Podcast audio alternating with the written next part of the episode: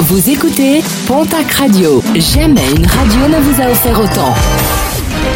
L'information locale à 9h, c'est sur Pontac Radio.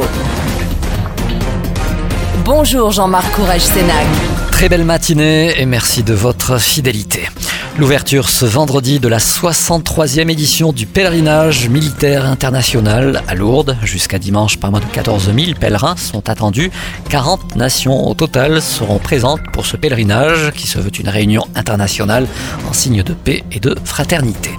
Les très bons chiffres de l'aéroport de Tarbes-Lourdes-Pyrénées par rapport à l'année 2019, date de référence avant la période Covid, la fréquentation est en hausse de 60% par rapport à la même période en 2022. La hausse est encore plus impressionnante, 125% de passagers en plus et des avions qui affichent un taux élevé de remplissage supérieur aux 80%.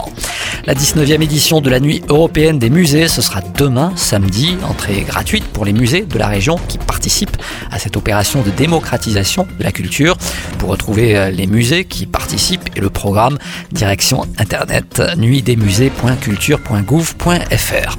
Le programme sportif de ce week-end et on démarre avec du rugby, la 25e journée de top 14, déplacement de la section paloise à l'Union Bordeaux-Bègle, autre déplacement celui du stade toulousain à Perpignan. L'aviron bayonnais recevra de son côté l'équipe de Clermont en Pro D2, la suite des barrages. Mont-de-Marsan affronte ce soir l'équipe d'Agen pour une place en phase finale. Toujours en rugby, les matchs retour des phases finales de National 2. Florence se déplace ce dimanche à Saint-Jean-de-Luz. Autre déplacement, celui du RC Hoche au stade métropolitain. En basket, play-down de la Ligue féminine, le TGB se déplace demain samedi à Toulouse. En football Ligue 1, la 35e journée du championnat. Remake de la Coupe de France, le TFC reçoit dimanche l'équipe de Nantes. En Ligue 2, déplacement des Girondins de Bordeaux à Quevilly et du Pau à Valenciennes. Ça, ce sera pour ce samedi.